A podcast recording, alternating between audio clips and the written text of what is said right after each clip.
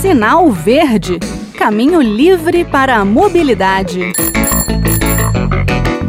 Olá, eu sou o Bruno Lourenço e começa agora mais um Sinal Verde, o espaço da mobilidade, na Rádio Senado. No programa de hoje, IPVA, licenciamento e DPVAT.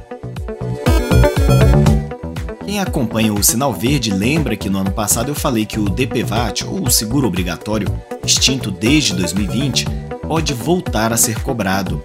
Será que para este ano?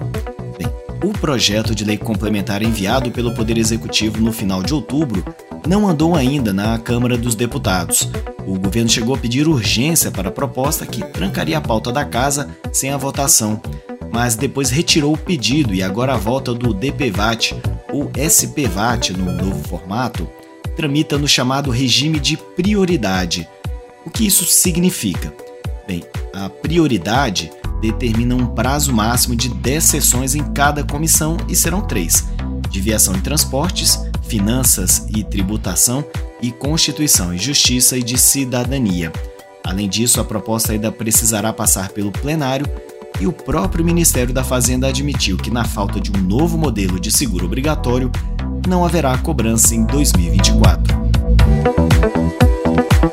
Enquanto isso, a Caixa Econômica Federal, que estava gerindo os recursos do DPVAT, disse que acabou o dinheiro e só iria cobrir as indenizações de sinistros ocorridos até o dia 14 de novembro do ano passado. Como o projeto de lei complementar, que é o PLP 233 de 2023, não foi aprovado, estamos sem o seguro obrigatório, sem a cobrança e sem o pagamento de indenizações.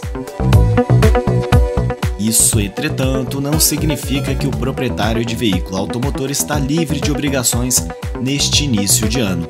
Temos duas, o IPVA e o licenciamento. Alguns estados oferecem um desconto de 10% para a quitação do imposto sobre a propriedade de veículos automotores. Um desconto muito bom para quem está com dinheiro disponível, vale a pena. E o licenciamento é necessário para ter acesso ao documento do veículo, documento que não vem mais impresso, hein? só no formato digital, pelo menos aqui no Distrito Federal. O IPVA, caso você não tenha recebido o boleto em casa por conta de endereço novo ou desatualizado, você pode pegar na Secretaria de Fazenda de seu estado. Pode ser no aplicativo, caso exista, ou no site. Aliás, eu recebi um aviso no celular e graças a esse alerta eu não perdi o prazo. Já o licenciamento eu consigo no portal do Detran ou no próprio aplicativo do órgão.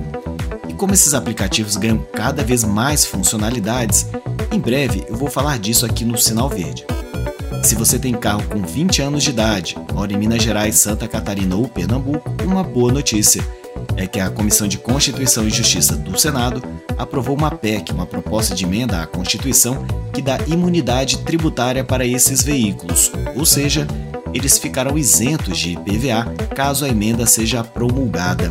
A nova regra constitucional estabelece um piso, mas os estados poderão definir qual a idade mínima do veículo para isenção.